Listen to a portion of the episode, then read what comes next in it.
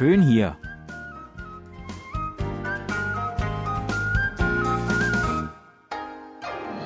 Ausflugstipps für Korea mit Jan Dirks.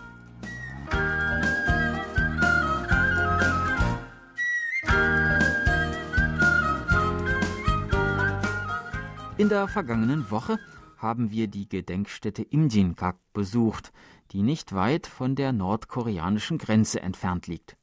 Das Grenzgebiet zu Nordkorea, die DMZ, die 1953 eingerichtet wurde, ist in vieler Hinsicht ein interessantes Ausflugsziel, besonders auch, weil sie sich dank des eingeschränkten Zugangs für Zivilisten zu einem Naturparadies entwickelt hat.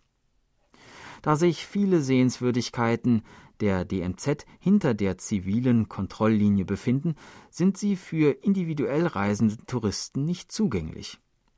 Es empfiehlt sich daher, die DMZ in Form einer Tour zu besuchen, zum Beispiel mit dem DMZ Friedenszug. Mit ihm wollen wir heute fahren, und zwar im Rahmen der Tora-san Security Tour.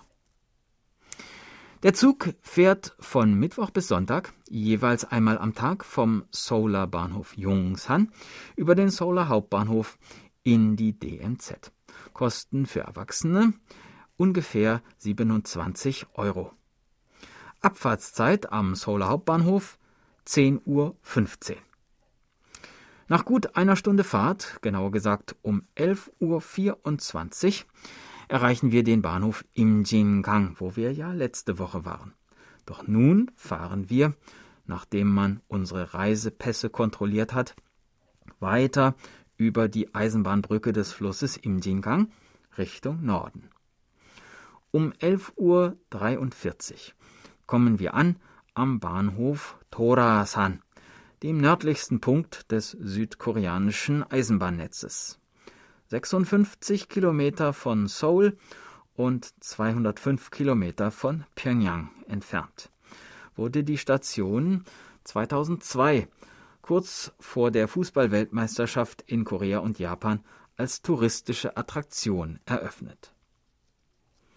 Wir steigen hier in den Bus um, der uns in wenigen Minuten zum Friedenspark Torasan bringt. Hier gibt es unter anderem ein Observationsdeck und man bekommt eine Ahnung von der unberührten Natur der entmilitarisierten Zone. In der Ausstellungshalle unterhalb des Parks kann man durch 3D-Videos mehr über die Geschichte des Bahnhofs Torasan erfahren sowie Materialien zur Ökologie der DMZ sehen. Auch einen Ökoteich in Form der koreanischen Halbinsel kann man hier bestaunen. 13 Uhr, Mittagspause und eine kleine Stärkung im Wiedervereinigungsdorf Tongilchon. Um 14 Uhr geht es weiter. Wir besteigen das Tora Observatorium. Es ist das nördlichste Observatorium im westlichen Teil der DMZ und wurde der Öffentlichkeit erstmals 1987 zugänglich gemacht.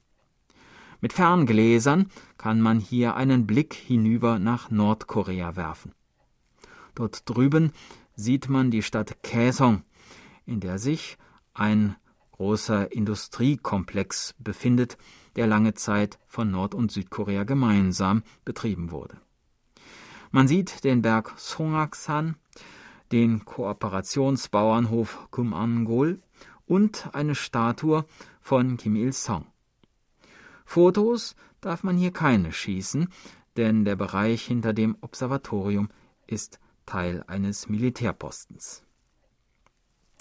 Ganz in der Nähe des Observatoriums befindet sich der dritte Invasionstunnel, der von Nordkorea zur Infiltration Südkoreas gegraben und im Jahre 1978 entdeckt wurde.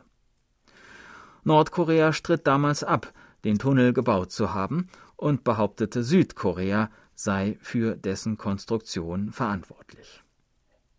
Der Tunnel erstreckt sich über eine Länge von 1,6 Kilometern und ist je zwei Meter breit und hoch. Er hätte die Mobilisierung von rund 10.000 Soldaten pro Stunde ermöglicht. Das Innere des Tunnels kann man entweder zu Fuß oder mit einer Monorailbahn besichtigen. Und wenn man hier in diesem engen, stickigen Tunnel steht und nach Luft schnappt, wünscht man sich wohl umso sehnlicher andere Verbindungswege zwischen Nord- und Südkorea. Einstweilen jedoch ist es Zeit, wieder nach Seoul zurückzufahren. 16.27 Uhr Abfahrt vom Bahnhof Torasan. 17.47 Uhr Ankunft am Seouler Hauptbahnhof. Das war unser Ausflugstipp für diese Woche. In der nächsten Woche werden wir weitere Ausflugsziele in Korea erkunden und ich würde mich freuen, wenn Sie dann wieder mitkommen. Tschüss und bis dann, sagt Jan Dirks.